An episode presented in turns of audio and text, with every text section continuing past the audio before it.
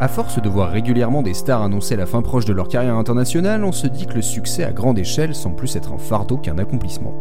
Phénomène récent sans doute, lié à la surexposition médiatique et à un rythme de production toujours plus rapide, mais aussi une tradition d'une industrie qui a toujours surexploité ses têtes d'affiche. Jusqu'à quel point est-on prêt à jouer le jeu, puiser dans son intimité pour façonner un alter ego au profit d'une machine qui tourne en roue libre? Dans cette série, je vais m'intéresser à des artistes musicaux qui ont choisi de s'écarter d'une lumière trop brillante, par conviction plus que par obligation. À peine connus ou après des années en pleine gloire, ils ont fait un pas de côté et suivi un autre chemin. Certaines, certains sont partis créer ailleurs, autre chose. D'autres ont peut-être arrêté de se produire en public. D'autres ont créé leur propre modèle sans dépendre d'un système. Et d'autres ont simplement dit stop avant même qu'on s'en rende compte. Ils n'ont pas forcément appuyé sur l'interrupteur pour se plonger dans le noir, ils ont juste installé l'abat-jour qui leur convient. Bienvenue dans Lights Out, le récit des étoiles fuyantes.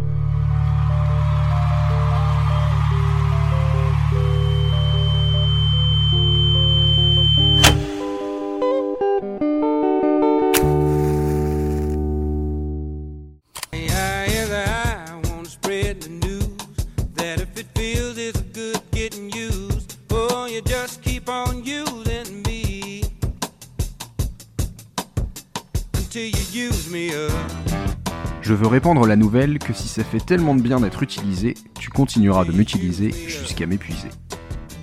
Et s'il était là le moment clé de la carrière de Bill Withers? Au beau milieu de Still Bill, l'album qui sera sa plus grande réussite, se trouve Use Me, une chanson au groove indéniable, au motif et à la rythmique reconnaissable entre mille, dont le texte respire la provocation. On a beau lui dire de faire attention à une partenaire qu'il manipule, lui répond que malgré tout, il accepte cette situation. Et franchement, si d'autres étaient à sa place, il ferait pareil. Use Me respire subtilement l'attraction sexuelle. D'ailleurs, Withers a exprimé plus tard que c'était un petit jeu d'arrogance assumé. L'ancien gamin discret qui souffrait de bégaiement et n'était pas populaire, qui montrait qu'il pouvait aussi être un vilain garçon. Ce titre a les ingrédients typiques de son auteur. Un mélange d'honnêteté, de simplicité, de romantisme, d'ironie, servi par une interprétation très soul, des accents funk sur une mélodie claire et entêtante. Mais je ne peux m'empêcher de voir autre chose dans Use Me, le signe d'une relation déséquilibrée, d'une méfiance. Je parierais que Bill Withers ne l'a pas fait volontairement, mais j'ai le sentiment qu'il parle de sa carrière, de sa place dans l'industrie musicale. Simple coïncidence ou gros pressenti, il exprime en pleine gloire qu'il se fait utiliser et qu'il le sait. Mais on ne va pas l'épuiser aussi facilement. Pour cette nouvelle série, je ne me voyais pas commencer par un autre artiste. Il est même celui qui m'a inspiré ce format il y a quelques années. Dans un côté musical récent, avec le grand ami Léo et ce bon camarade Emile l'instrumentiste, j'ai vaguement abordé Bill Withers, en affirmant que j'en avais déjà parlé plusieurs fois et que ça ne valait pas forcément le coup de le refaire pour le moment. Et en fait non, je l'ai fait une fois par écrit il y a 5 ans, mais son parcours continue de me fasciner, et méritait une vraie mise en valeur auditive. Dans l'histoire centenaire de la musique populaire, il y a ceux qui veulent briller le plus longtemps et le plus fort possible, et pour quelques dizaines d'astres qui nous servent de repère, il y a énormément d'étoiles filantes. Mais il y a aussi ceux qui veulent une place dans le ciel sans avoir toute la lumière sur eux, presque invisible si on ne braque pas un projecteur dessus. Et puis il y a Bill Withers, auteur, compositeur, interprète de tubes soul à la fois simples et sophistiqués, un authentique repère dans le ciel qui s'est vite lassé de la lumière mais n'a jamais cessé de briller. En plus d'être parti tôt, il a la grosse particularité d'être arrivé très tard et de nulle part. N'importe quel chemin peut mener au succès, il y a même des chances que si vous prenez les chemins les plus évidents, vous soyez noyé dans la masse. Ou plutôt qu'un parcours atypique peut attirer plus de regards, de curiosité, voire de respect. Bill Withers est un champion dans le domaine. Un gars de la campagne, un ancien soldat, ouvrier dans l'aéroportuaire, un passionné de musique qui lance sa carrière presque par hasard. J'avais mis un peu d'argent de côté et je me suis enregistré moi-même. Je n'avais jamais écrit de chanson, ne savais pas vraiment jouer, et je n'avais jamais chanté à part dans ma douche. Mais je me suis dit que ce serait sympa d'entrer dans le business de la musique. Et puis je suis allé frapper à la porte de tout le monde. Souvent on me disait Vous êtes trop vieux pour commencer. J'avais 32 ans à l'époque. Après avoir quitté l'US Navy en 1965, Withers a choisi la Californie deux ans plus tard pour tenter sa chance en tant qu'artiste. À l'époque, il a enchaîné plusieurs emplois, notamment l'assemblage de toilettes pour des Boeing 747. Mais il faut croire que ce qu'il a envoyé au label n'est pas passé inaperçu. La plupart des grandes maisons de disques m'ont appelé, mais elles avaient d'autres idées, pas quelque chose de calme. Elles avaient le syndrome Rhythm and Blues, avec les cuivres et les trois choristes et la veste en or. Mais ça ne m'intéressait pas, et j'avais un boulot. Alors je me suis dit, s'ils ne veulent pas le faire comme j'ai envie de le faire, j'ai un bon boulot à fabriquer des toilettes, j'ai pas besoin d'eux. Sa maquette a trouvé finalement preneur chez Sussex Records, qui lance la production de son premier album, Just As I Am, juste comme je suis, sous la direction du célèbre claviériste et chanteur Booker T. Jones. Ain't no sunshine when she's gone. It's not warm when she's away. Ain't no sunshine when she's gone. And she's always gone too long. Anytime she goes away. Au moment où Wayne No Sunshine est apparu dans les charts américains, son ancien employeur, Weber Aircraft, l'a recontacté pour lui proposer de reprendre son poste. Le même jour, on l'invitait sur le plateau du célèbre talk show de Johnny Carson. Là encore, on lui demandait ce qui lui plaisait dans l'installation de sanitaire. D'un autre côté, comme il le dira à la BBC bien plus tard, si le lendemain j'avais dit à mes collègues où j'étais la veille, on m'aurait riodé. Et soudainement, chez Sussex Records, Bill le Marginal atteint le succès populaire du premier coup et entre dans un nouveau monde, fait de tournées, de rencontres d'artistes, de plateaux télé. Il avouera d'ailleurs Je n'avais jamais été dans le monde du divertissement. Le premier live que j'ai fait de ma vie était devant 5000 personnes. La passion et la reconnaissance n'empêchent pas Withers d'être toujours méfiant. Des nouveaux mots ont commencé à entrer dans ma vie, comme séduisant. C'est sûr qu'on devient beau quand on a signé un tube. Alors qu'est-ce qui fait sortir du lot un type en apparence assez commun, avec une guitare sèche, en 1972 Sans doute un mot souvent galvaudé, l'authenticité. Ces chansons ne sont pas des romances réalistes, mais de vrais ressentis. Grandma's Hands, que vous entendez ici, parle bien des souvenirs d'enfance de Bill, élevé par sa grand-mère dans son petit village de Virginie occidentale, à Slapfork.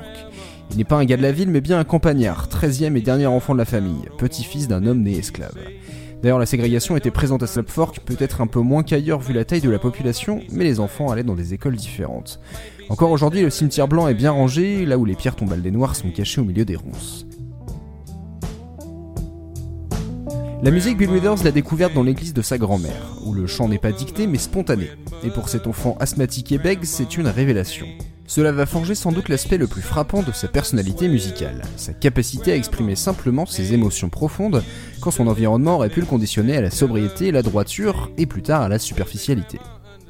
Après cette enfance compliquée où il ne trouve pas sa place, il décide de rejoindre la Navy à 17 ans où il va devenir mécanicien. Posté sur l'île de Guam, c'est là qu'il se met vraiment à la musique, à composer même des chansons, principalement dans sa tête, souvent pendant qu'il bosse, une habitude qu'il va garder à son retour au pays. Et quand il réussit à coucher sur papier et interpréter ses sentiments, il le fait donc pleinement, sans retenue ni exagération. Et Sunshine en est l'exemple le plus marquant. On a rarement entendu un morceau sur l'absence de l'être aimé aller autant à l'essentiel.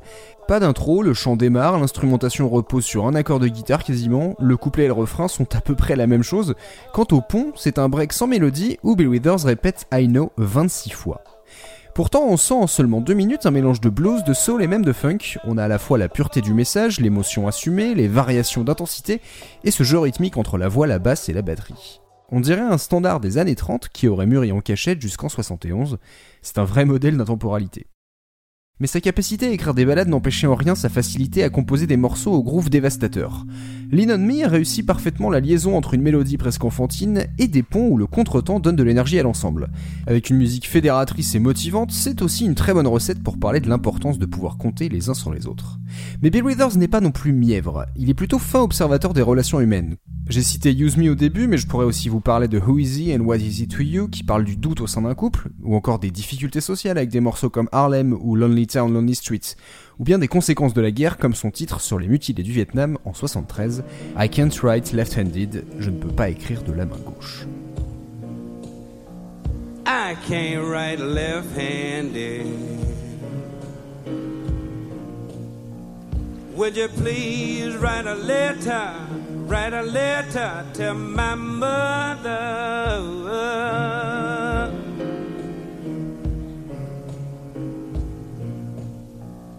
Tell her tell, her tell, her.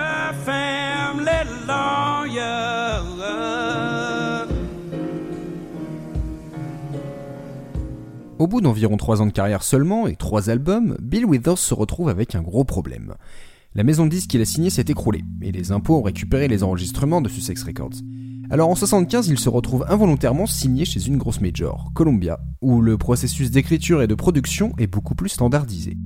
Withers doit composer un album par an et il commence à se demander comment durer dans ce monde, continuer à vivre de sa musique sans avoir à jouer le jeu de la célébrité, où il n'est pas à l'aise. Les directeurs artistiques le décrivent souvent comme antagoniste ou redondant, voire difficile. Il se rappelle ainsi de situations improbables. Ils avaient des noirs pour le RB et ce que j'appelais des black spurts, des blancs censés être des experts de la psychologie des noirs. Un gars m'a même proposé de reprendre In the Ghetto d'Elvis Presley. J'étais livide. Étonnamment, c'est difficile d'imposer à quelqu'un comment il est censé être quand tout son succès est basé sur son naturel, son absence d'artifice. Même en décalage complet avec sa maison de disques, il parvient pourtant à signer des albums complets. La production de Columbia est plus clinquante, il y a parfois bien trop d'arrangements, mais Bill Withers trouve quand même le moyen de signer un nouveau tube en 77, une formidable musique de réveil si vous voulez mon expérience, Lovely Day.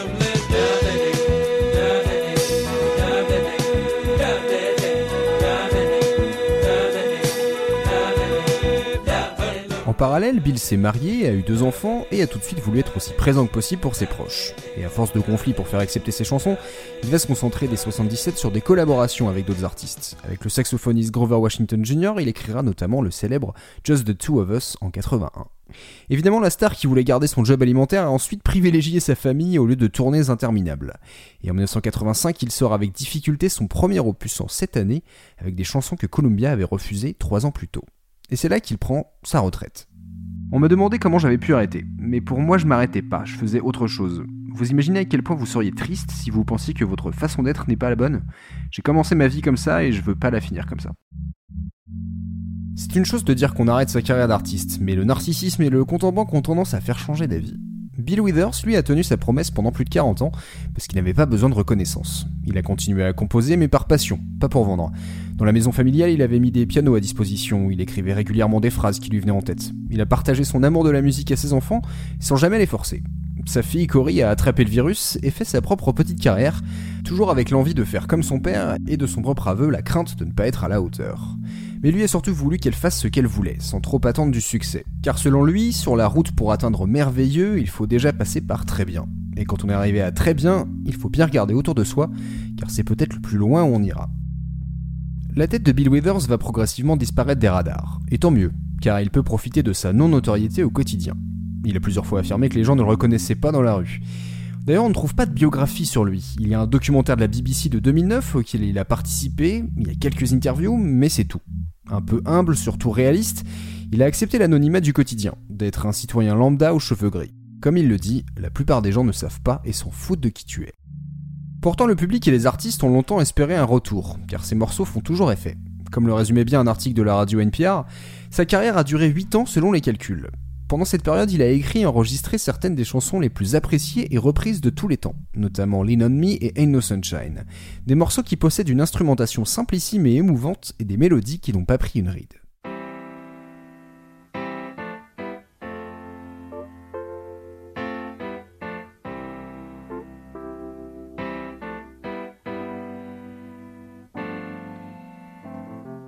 Mais pendant que ces morceaux étaient maintes fois repris ou même samplés par plusieurs générations d'artistes, lui a toujours refusé de se produire sur scène, parce qu'il n'avait plus l'énergie pour ça.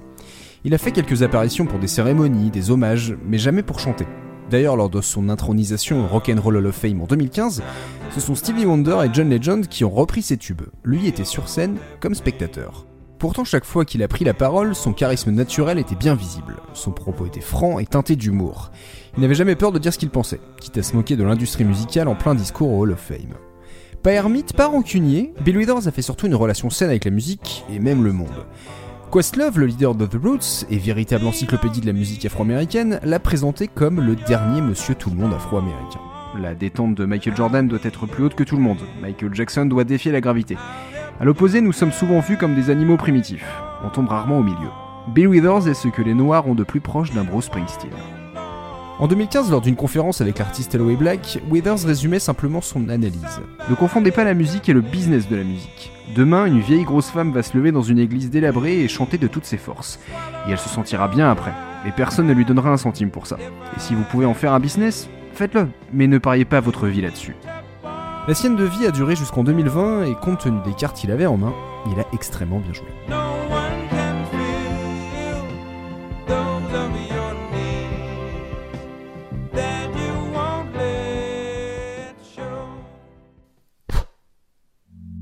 Merci d'avoir écouté ce premier épisode de Lights Out sur Bill Withers. Pour cet épisode, je me suis beaucoup inspiré d'un documentaire de la BBC qui avait rencontré Bill Withers en 2009.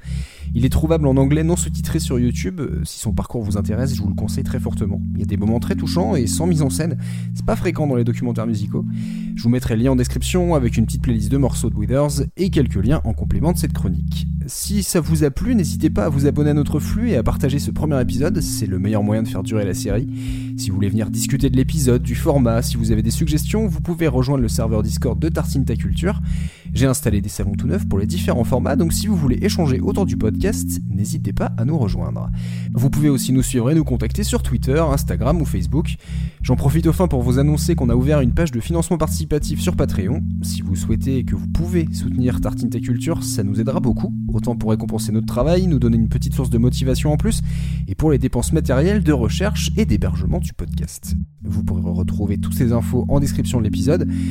On se retrouve le mois prochain pour le deuxième épisode de Out. Je vous souhaite une excellente journée ou nuit et à très vite.